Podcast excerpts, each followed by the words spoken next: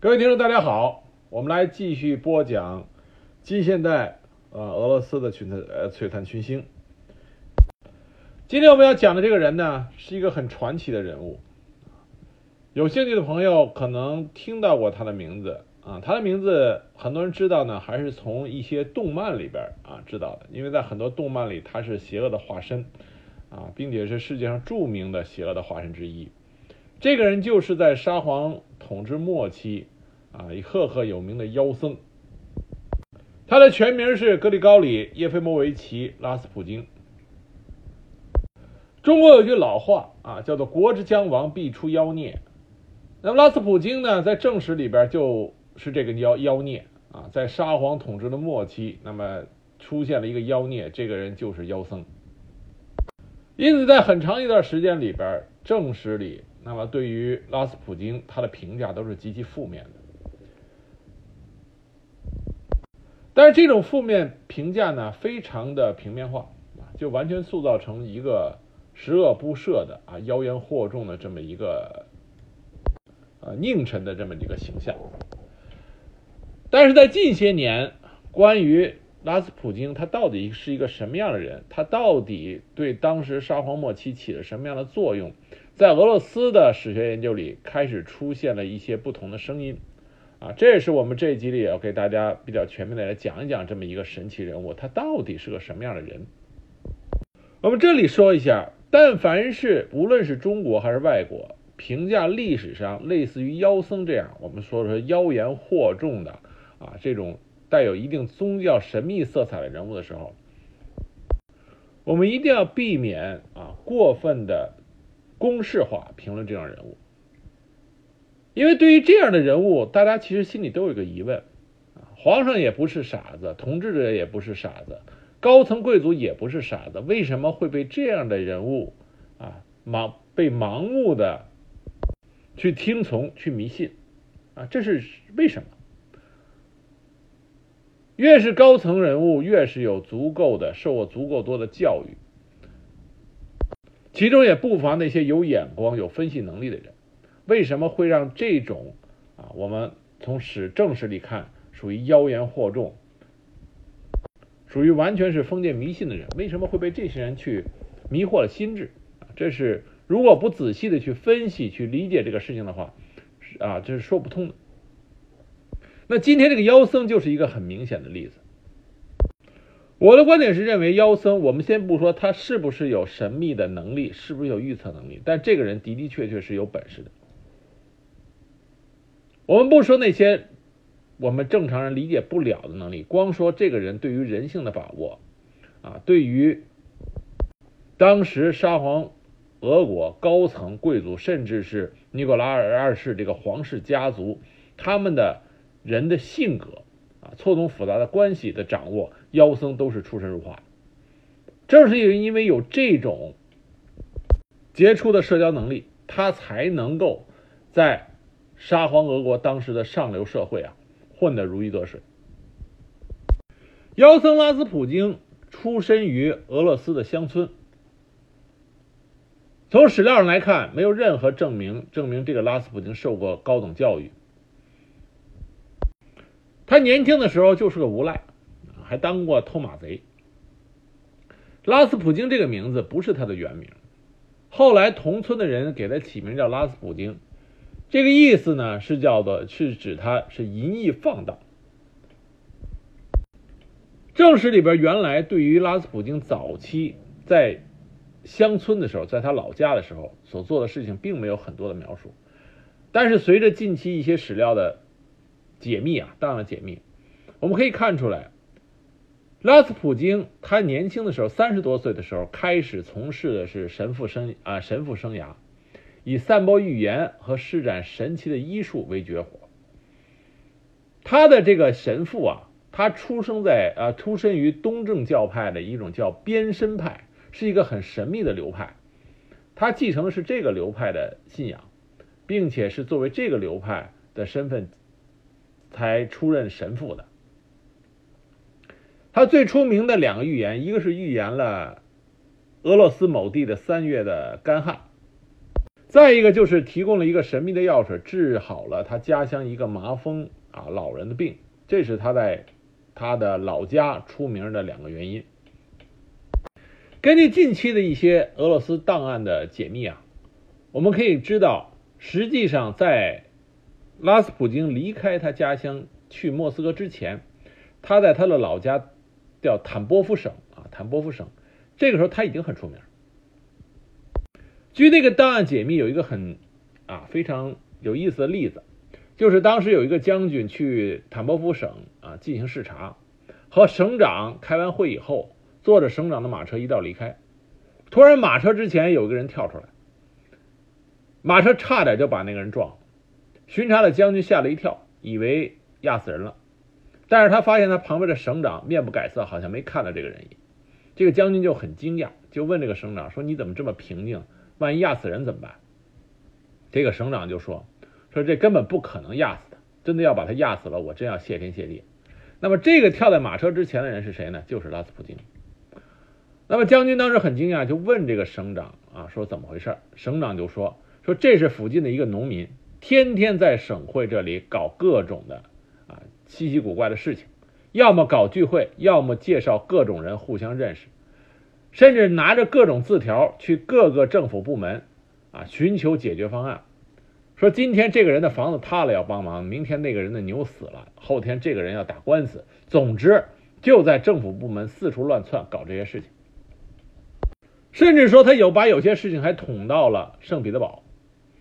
啊，为了这些蠢事儿，这省长天天还要给首都写信解释。由此可见，拉斯普京在他的老家就已经是一个搅风啊搅雨的人。但是我们注意看这个省长说的这些事情，从这些事情我们可以看出什么呢？拉斯普京这个人非常是会社交，而且他的社交不是针对于某一层次的人啊，不是只针对上流社会，或者是只针对老百姓，他不是啊，对上有对上的办法，对下有对下的办法，上层社会。他的社交能力很强，组织聚会，甚至牵线搭桥，介绍各类人等互相认识。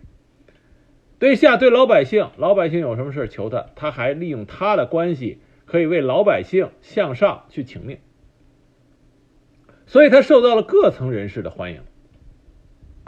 而且他做上访，帮助老百姓上访，他也有分寸。省长和官僚们对他是讨厌啊，说的事儿太多，但是。这种烦烦心的这个程度啊，绝对没有达到说让这些省长说下狠心把他除掉，也没到这种程度。所以可以看见啊，拉斯普京这个人关于如何在人之间打过打交道，啊，他这个火候掌握的是恰到好处。那么拉斯普京在家乡名气越来越大，这个时候他知道自己利用已经好的名气，要进一步的啊进行飞跃。他干嘛了呢？他就开始了一次苦行僧侣的远游。在之前对于拉斯普京的正史啊的这个叙述里边，很大程度忽略了拉斯普京和东正教的关系。那么最新的历史研究慢慢揭示出来，拉斯普京实际上在他的身后得到了东正教的大力支持。他在一九零三年前后在可山市获得了当地东正教会的认可。以这个为契机，他迅速的就在东正教整个俄罗斯东正教的宗教界高层人士里获得了大力的支持。这时候他只有三十多岁。那么拉斯普京的崛起和东正教是有着千丝万缕的联系的。首先，把拉斯普京带到圣彼得堡啊，带到这个当时沙皇皇室面前的，就是一个叫做。黑色百人团的激进民族主义空想家组建的这么一个组织。我们说到过，沙皇政权末期的时候，因为俄罗斯发展的需要，改革是迫在眉睫。在这种情况下，各种思潮风起云涌。那么有要求改革的，那么改革里边有温和派，有强硬派，但同时也有保皇派。啊，支持帝制，支持罗曼诺夫皇室。那么，这个黑色百人团就是皇室和帝制的支持者。他们相信俄罗斯民族优越论，仇视外国资本在俄国的投资。这个俄黑色百人团为了证明俄罗斯人的优越性，经常在民间或者地方去选择一些奇异能力者们，通过栽培，再用各种渠道把他们送去皇宫。而这个拉斯普京就是被他们选中中的一位，而且这个黑色百人团和东正教有着密切的关系。实际在实际上啊，在拉斯普京走到。尼古拉二世皇室面前之前，沙皇俄国对他是进行了秘密调查的。没有一个国家，尤其是在这种封建帝制的这种统治下，没有任何一个国家可以让着一个来自于乡间的啊神神秘秘的人物可以轻易的走到皇帝的面前，必然是要经过背景调查的。当时拉斯普京的背景调查啊，基本上是正面的。因为他本身也没有太多的啊任何犯罪的前科，但同时呢，东正教的高级教父给了拉斯普京极高的评价。据说当时有一位高级神父甚至说，格里高利·拉斯普京是真正的圣徒、神的使者。这种人的存在就是证明俄罗斯大地神圣性的体现。这是极高的评价，这等于相当于在宗教的方面。给了拉斯普京一个圣徒的头衔，但是这里边也有很多谜团啊，比如说，把拉斯普京真正引入到圣彼得堡东正教高层的引路人啊，是一九零三年东正教会芬兰与维堡教区的大主教。那他的这个引路人，在一九四三年被斯大林任命为复兴的东正教会大教首。那这个前后有没有因果关系？里边是不是有什么后台的这种交易？这就不为人知了。当时东正教对这个拉斯普京的支持到达什么程度呢？就是东正教后来给沙皇尼古拉二世全家画一些啊全家的那种画的时候，经常性的就把拉斯普京给放进去。也就是在东正教这边，他们认可拉斯普京就是。沙皇皇室啊，这个家族里边正常存在的一员，是圣徒，是保佑皇室的存在。由此可见，东正教对拉斯普京的这种支持度有多高？为什么这是一个谜团？啊，到底背后有什么说法？还是说拉斯普京真的是一个在宗教上可以产生神迹的这么一个人物？这个都已经是啊，没有什么可考性了。那么，拉斯普京被黑色百人团带到了圣彼得堡，他非常轻松的就在上流社会打开了局面，在整个上流社会风靡一时。紧接着，他又莫名其妙的治好了沙皇尼古拉二世的叔父尼古拉大公的狗，这狗不是一般的狗，据说是一个非常呃深受尼古拉大公喜爱的狗。这一下子就让拉斯普京再一次啊名声大噪。有兴趣的朋友可以在网上搜一下拉斯普京的照片，因为那个时候的沙皇国已经可以照照片了。那么拉斯普京他很有意思，他的扮相啊，他首先身材高大，啊，一双蓝眼睛，据说他的那个催眠术非常高明，蓝眼睛泛蓝光，啊，一般人在他面前想被他就是他想催眠，一般都逃不掉。他身材又高大，头发总是乱乱糟糟的，留着到胸口的。啊，一蓬乱乱乱糟糟的胡须，他不洗澡，不刷牙，吃饭拿手抓。啊，他说水能够降低他的神圣能力，所以他洗澡洗的很少，浑身一股味儿。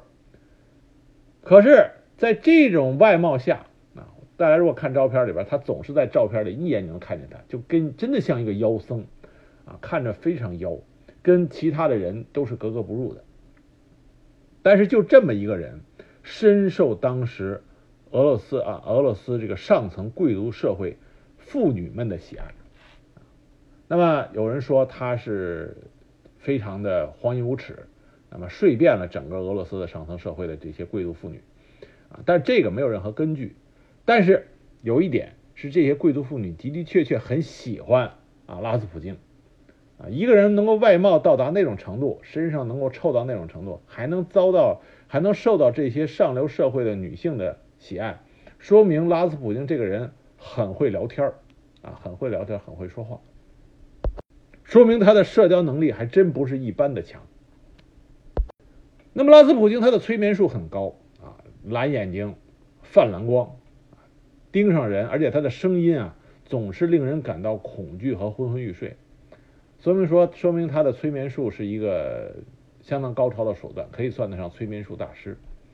关于拉斯普京他的荒淫生活呢，一个正史里边说的证据就是说，他每一次和处女发生关系都要收藏一丝头发。说一九七七年列宁格勒政府拆除他住过的房子的时候，结果在花园里找到成箱成箱的头发，啊，这个说是一个论论点啊论据，证明他的生活很荒淫无耻。那么拉斯普京的名声越来越大，尼古拉二世和他的皇后亚历山德拉。本来就笃信这个神秘主义，经常喜欢招待什么神僧啊、圣僧啊。当时俄罗斯有一个叫乡土圣人的风潮，就是从俄罗斯的乡土民间发现这种啊，从民来自民间的圣人，证明俄罗斯的伟大。而尼古拉二世和皇后也热衷于招待这些人。那么。拉斯普京就成为被招待的这个人啊中的一个，但是拉斯普京为什么会受到皇帝跟皇后的格外青睐，最终成为皇室家族中的呀，相当于皇室家族一员这么高的地位呢？主要原因是拉斯普京对当时尼古拉二世和皇后亚历山德拉唯一的儿子啊皇太子阿列克谢有很大的帮助。这个阿列克谢呢是患有血友病，经常面临可怕的处境。他犯病的时候啊，大家束手无策，几次医生都断定说这孩子活不久了。可就在这个时候，拉斯普京出现了。据说有一次皇太子犯病，皇后当时焦急万分，就想说服尼古拉二世说要试试别的办法。当时他们就想到了拉斯普京，让拉斯普京入宫，看看他能否拯救皇太子。结果拉斯普京进来以后，给皇太子喝了一小包药粉，什么药不知道，然后又进行了一番祈祷，又给皇太子身边讲些故事。结果奇迹出现了，经过几天静养，皇太子居然恢复了健康。自此以后，皇太子跟拉斯普京就关系很好，只要拉斯普京在皇太子身边，皇太子就健康活泼。不在的时候，皇太子就会日渐消瘦。皇太子阿列克谢是一个非常重要的啊，这个皇室成员。为什么呢？这要说起来，就是说皇后亚历山德拉和尼古拉二世的关系，还有尼古拉二世他的母亲皇太后，他们三个人的关系。尼古拉二世这个人啊，我们之后会讲。末代沙皇尼古拉二世性格比较温和啊，并且有点懦弱。因为他身边有两个很强势的女人，一个是皇太后，一个是皇后亚历山德拉。我们之前在讲斯多雷平的时候提到过，皇太后看中斯多雷平，所以斯多雷平尽管尼古拉二世有时候跟斯托雷平不对付，但是他辞退不了斯托雷平。由此可见，皇太后在沙皇俄国的皇室里边属于非常强势。但是皇后亚历山德拉也不弱。亚历山德拉是德国人，他这个身份给后来一战的时候沙皇的在民众中的威望产生了很大的负面影响。这个亚历山德拉当时去俄罗斯的时候，就嫁到俄罗斯的时候，是和老沙皇的官运一起到达的俄罗斯。俄罗斯人呢，从某种上来说继承了东方的一定的迷信的传统，因此他们对亚历山德拉的。初次观感就很差，认为这是带着棺材来的。那么亚历山德拉呢，一直想给尼古拉二世生一个皇太子，结果一下生了四个女儿，这让皇太后很不满意。最终生了第五个是个儿子，就是阿里克谢。由此可见，这个皇太子在亚历山德拉皇后心中是多么的重要。就因为皇太子的重要性，拉斯普京在皇室中的重要性也是格外的显著。那么，拉斯普京经常出入皇宫，和皇太子在一起。那么，皇太子他的母亲啊，皇后，因为深爱着自己这个好不容易得到了儿子，因此在皇太子身边经常出没的皇后和拉斯普京，他们两个人的关系就很很密切了。没有任何史料证明这两个人有任何的这个肉体上的关系，但是在精神层面，皇后和拉斯普京就越来越能聊到一块去。在后来发现的皇太这个皇后亚历山大拉笔记里边啊日记里，多次提到拉斯普京的名字。而且拉斯普京我们之前提到，他很善于和人社交，通过聊天，他可以清楚的知道对方心里想听的是什么。所以拉斯普京就和皇皇后的关系啊越来越密切。那后来有一件事情，就让拉斯普京在整个啊沙皇身边的地位达到了空前的高度。这是在一九一五年，拉斯普京和沙皇的关系曾经一度交恶。这个是因为拉斯普京他心中的那种权力的权力的那种野望，那自然就跟沙皇关系不会很好。再加上他和皇后的关系又很密切，所以当时拉斯普京就被赶出了皇宫。可是他一离开皇宫以后，皇太子就突然流鼻血。那皇后就求助于拉斯普京，拉斯普京这个时候故意拖延了两天，皇太子的病情就恶化了。可是当拉斯普京再一次回到皇宫，出现在皇太子身边的时候，皇太子的病就奇迹般的好了。这一下子，最终就让沙皇尼古拉二世完全屈服了，凡事都让了拉斯普京三分。我们上一集讲到的斯托雷平对拉斯普京是非常反感的，啊，他屡次希望能够把拉斯普京从皇宫里赶出去。皇太后也支持斯托雷平做这件事情，可是就因为皇后亚历山德拉她的强烈反对，最终拉斯普京在皇宫里就这么待下去了。那么，关于拉斯普京和皇太子阿列克谢的这种关系背后到底有没有什么神秘力量呢？这谁也说不清楚。那么，反对说拉斯普京有神秘力量的人，他们的观点是说。因为拉斯普京有一个公认的啊情妇爱人，实际上是当时宫廷内部的女官，就是相当于宫廷内部。那么这个情人呢，那么反对拉斯普京这一派的人就指出来说，实际上拉斯普京是通过他的情人，他的情人每一次看到阿列克谢就是皇太子病情好转的时候，就急忙通知拉斯普京，让拉斯普京赶紧赶过来。这样就扭转了因果关系。实际上就是说，是因为皇太子已经出现好转了，拉斯普京才来，并不是因为拉斯普京来使皇太子好转。但这只是一种说法，啊，也不能够进得到一个完全的论证，啊，因为就像我说的，无论是皇后亚历山德拉，还是皇上尼古拉二世，这都不是傻瓜，并且在皇宫之中，像皇太后，这都是要置拉斯普京于死地的人。但凡拉斯普京露出破绽的话，绝对不会被别人姑息。所以说，要不拉斯普京就是一个极度高超的啊布局者，要不就是他真有某种神秘力量。但不管怎么说，拉斯普京在皇帝尼啊在沙皇尼古拉二世的这个家家庭里边，就成了一个举足轻重、不可缺失的人物。为了方便拉斯普京能够正常的自由出入内宫。他被封上了一个头衔，叫做沙皇神灯掌灯官，啊，这是一个非常独特的头衔。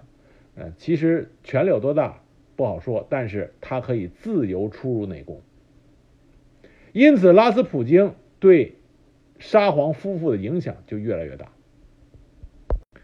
到一战爆发以后，一九一五年，尼古拉二世御驾亲征，离开了京城，国家的权力就落在了皇后的手里。实际上就掌握到了拉斯普京的手里。拉斯普京在正史里写的啊，拉斯普京当时把俄国的内政搞得鸡飞狗跳。一九一四到一九一六年，短短两年时间，俄国大臣会议主席换了四个，内务大臣换了六个，陆军大臣换了四个，外交大臣换了三个，司法大臣换了四个。这都是拉斯普京出的主意，而且拉斯普京撤换大臣完全是。一拍脑袋想起什么就怎么做，没有任何理由。当时皇后对拉斯普京的信任到达什么程度？当别的贵族啊，别的贵族向皇后进言说拉斯普京就是一个奸佞，这个时候皇后她怎么说的呢？她说：“圣人总是被人诽谤，人们恨他是因为我们爱他。”啊，如果这么理解的话，已经这么想的话，那么没有人能够动摇拉斯普京在皇后他心中的地位了。那更可怕的就是拉斯普京号称有极强的预言能力，他的这种预言能力开始影响到尼古拉二世指挥军事作战。前线什么时候发动进攻，是否发动进攻，居然都要看拉斯普京的预言形式。这在已经在全世界文明已经开始进入现代社会的情况，这个时候啊，这就显得极其的荒谬了。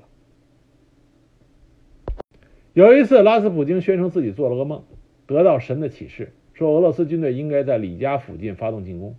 结果沙皇真的发动发动进攻的时候，却被德军打了大败。还有一次战役中，本来沙皇的军队明显占了上风，结果拉斯普京却在后方怂恿皇后向前线发了一封电报。要求皇帝宣布停战，原因只是因为拉斯普京做了一个不幸的梦。这种种的一系列的事情，使得尼古拉斯二世本人也开始不满。尼古拉二世当时就说自己好像穿了一条无形的裤子一样。拉斯普京如此之大的对俄罗斯整个政权的影响，使得俄罗斯啊，当时俄罗斯的这个包括上层贵族内部各方势力也对他极其不满。而拉斯普京本人也感到了对他这种敌意也是越来越强烈，于是，在一九一六年十二月的时候，在前线的尼古拉二世突然收到了拉斯普京写来的一封信。妖僧在信中说自己将在一九一七年元月前被杀害，然后他又警告沙皇，如果自己是被民众所杀，皇帝尚可存活几年；如果是被贵族所杀，沙皇一家人将无法活过两年。他的这封信的预言实际上是应验了。这个我们不知道是巧合，还是说他真的有预言能力。总之，在拉斯普京被杀之后，啊，三个月内，罗曼诺夫王朝就崩溃了。而最后，沙皇尼古拉二世、末代沙皇一家也最后都是死于非命。那拉斯普京他最后是死于谋杀，啊，谋杀他的人是王子尤斯波夫，一手精心策划的。另外的参与人还有德米特里大公，以及黑色百人团支持的普里西科维奇。啊，黑色百人团将拉斯普京带到了圣彼得堡，可这个时候却想的是要把拉斯普京除掉。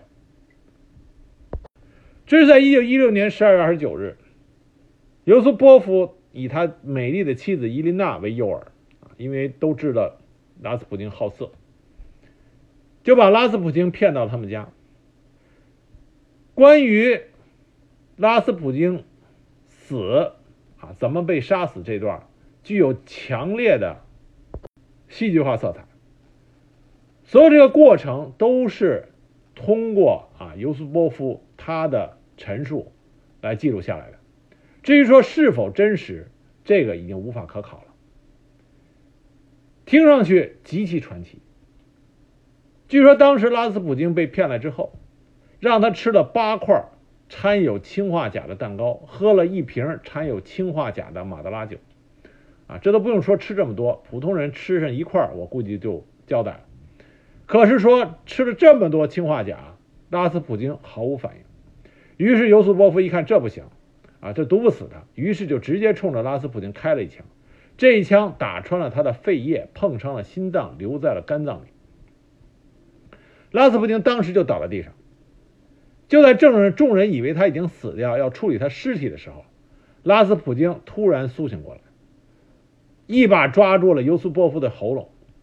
他说明天我就要把你绞死，然后挣脱了众人的制服，跑到了尤苏波夫他的这个院子里。这个时候，另外一个啊人就普里西科维奇追出室外啊，追到房子外边，冲着拉斯普京打了三枪，其中一枪正中其头部。拉斯普京再次倒地，这些人就把他拖回到屋子里，结果没想到拉斯普京居然又醒过来了。于是尤斯波夫就用哑铃猛击他的太阳穴，将其击昏。大家怕他还不死，就把他绑起来，扔到了涅瓦河的一个冰窟窿里。这是十二月底啊，但很冷很冷。最终尸体在次日发现，但是法医在验尸的时候，发现一件更神奇的事情。就是拉斯普拉斯普京他的死亡原因是溺水，他的肺中全部是水，而且法医鉴定说拉斯普京在冰面下的水中，冰水啊那是存活了八分钟之久。这就说明这个拉斯普京的死是极其的令人匪夷所思的。吃了那么多的氰化钾毒药，又被枪打中了肺叶，碰伤了心脏，然后又被打了三枪，一枪打中头部，再用哑铃重击太阳穴，结果就这样还没死，最后还在水底下挣扎了八分钟，最后溺水而亡。这就更加增添了他的传奇色彩。刺杀拉斯普京在俄罗斯是一个传奇般的事件。尤斯波夫在十月革命中幸存下来。后来，当他返回彼得格勒，就是圣彼得堡的时候，因为他暗杀了拉斯普京，苏维埃甚至专门派卫兵在他的住所外站岗，以示对他的尊敬。但是，拉斯普京的传奇依然没有完。后来，当苏维埃建立以后，把拉斯普京的尸体挖出来，啊，要给他烧毁。据目击者传言啊。目击者说，当时盛放他尸体的铅皮和新皮棺材都已经烧到融化了，可是拉斯普京的尸体还没有被烧毁，甚至从棺材里坐了起来，眼睛也睁开了。花了十个小时以后才把它烧成灰。最离奇的是，很多贵族妇女化妆来到他的坟尸地，捡起这些灰烬作为圣物崇拜。由这点可以看出来，拉斯普京在当时的圣彼得堡。声望之重，身上这种神奇色彩之浓，都是在世界史上也都算是比较罕见的，尤其是在现代啊现代史里边，这是近现代里边，这都是很罕见的。拉斯普京死了，但是关于他的传闻和神秘的谜团，直到今天依然是啊没有办法给大家一个合理又信服的解释。近现代啊，近呃近些年啊，由于苏联倒台啊解体，很多克格勃的档案被解密，其中有一些早期就是苏维埃刚刚建立时候成立的切卡，就是啊契卡就是克格勃的前身，那里边有些档案是关于拉斯普京的一些调查，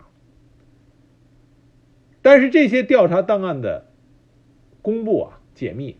并没有使得拉斯普京身上的谜团得以减弱，反而更一步加深。为什么这么讲呢？因为这些调查给出了正史里关于拉斯普京的一些结论，恰恰是相反的啊一些证据。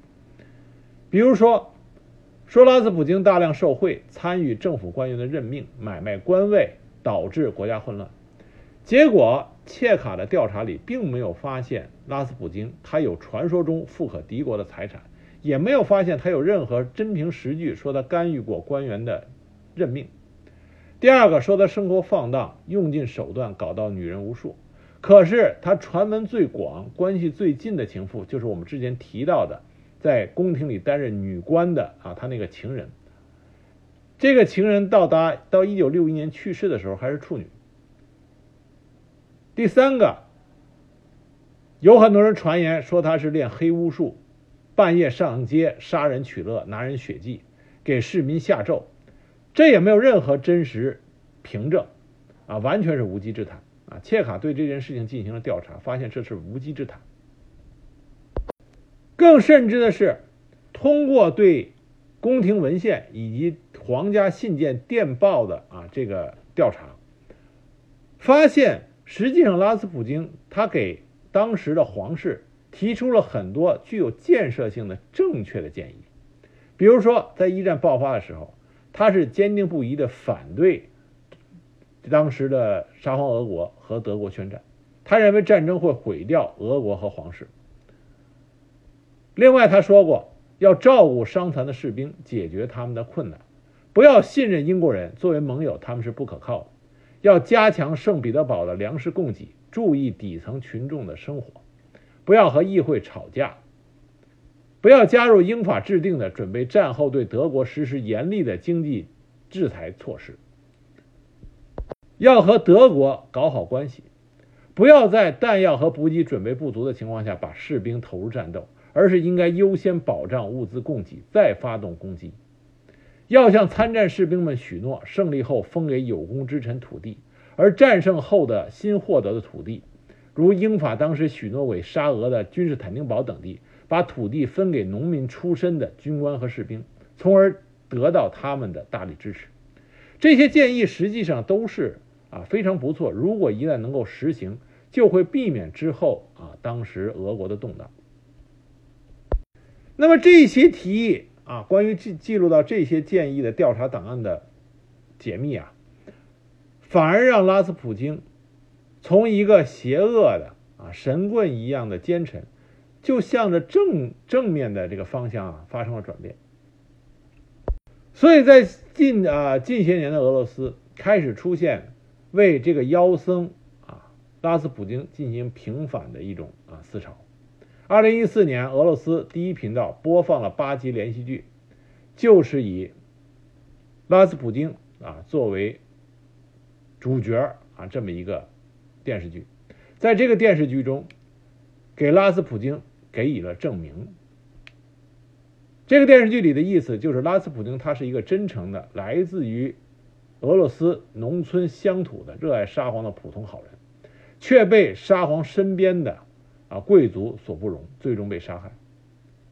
最后，他给拉斯普京的定义是什么呢？说他是一个真正的俄罗斯人。再加上拉斯普京他出身的东正教教派是一个极为神秘的教派，因此越来越多人相信拉斯普京实际上是有一些啊继承古老的一些神秘的啊能力，比如说治病，比如说催眠术。但是他是不是有一些能够超出常人理解的神秘能力呢？这个超能力，这个已经无从可考。妖僧拉斯普京是在沙皇统治末期啊出现了这么一个神奇的人物，身上谜团重重。我们今天只是给大家抛砖引玉的讲了一下这个人物，至于说想具体的了解他的其他的史料，那就需要大家更多的去挖掘啊，挖掘那些隐藏很深的史料。但是拉斯普京能够在沙皇政权末期出现在那么高的位置，他的这个出现本身就说明了问题。这就说明在沙皇政权那个时候啊，已经各种思潮、各种势力风起云涌。正是一种这种错乱不堪的局面，才会将这么一个身上谜团重重的人推到相当高的位置。当一个政权出现末日的时候，为什么会出现所谓的奸佞妖孽呀？